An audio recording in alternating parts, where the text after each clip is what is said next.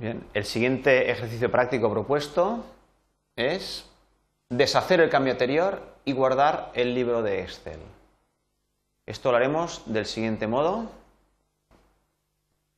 Hemos, eh, habíamos fabricado esta hoja de cálculo y habíamos modificado algunos de los valores, entonces hay que recordar que siempre tenemos el botón de deshacer, que es este. El botón de deshacer, además, conserva, conserva todos los últimos valores, de modo que podíamos deshacer una acción o deshacer las dos acciones o deshacer en concreto la que, eh, eh, la que creyéramos oportuno.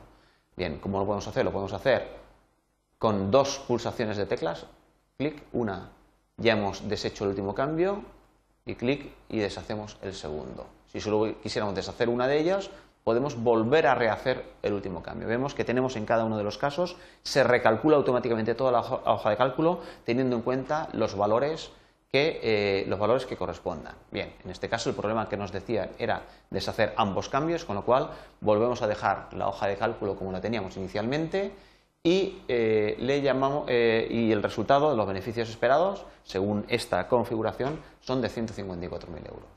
Bien, nos dice a continuación que lo guardemos guardemos, podemos guardar con el, eh, con el icono del eh, disquete o bien con archivo guardar o guardar como.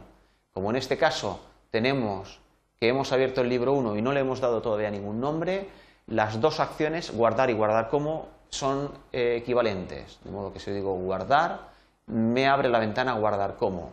Me propone dentro de la carpeta mis documentos y yo aquí le puedo dar el nombre que quiera tuercas, tornillos e, o fabricación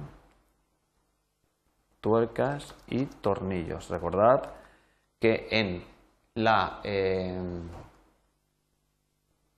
que en las versiones últimas de Windows podemos tener nombres largos que contengan los espacios en blanco. Fijaos también, es muy interesante ver que las, los libros de Microsoft eh, Excel tienen la extensión de archivo .xls. De momento guardamos.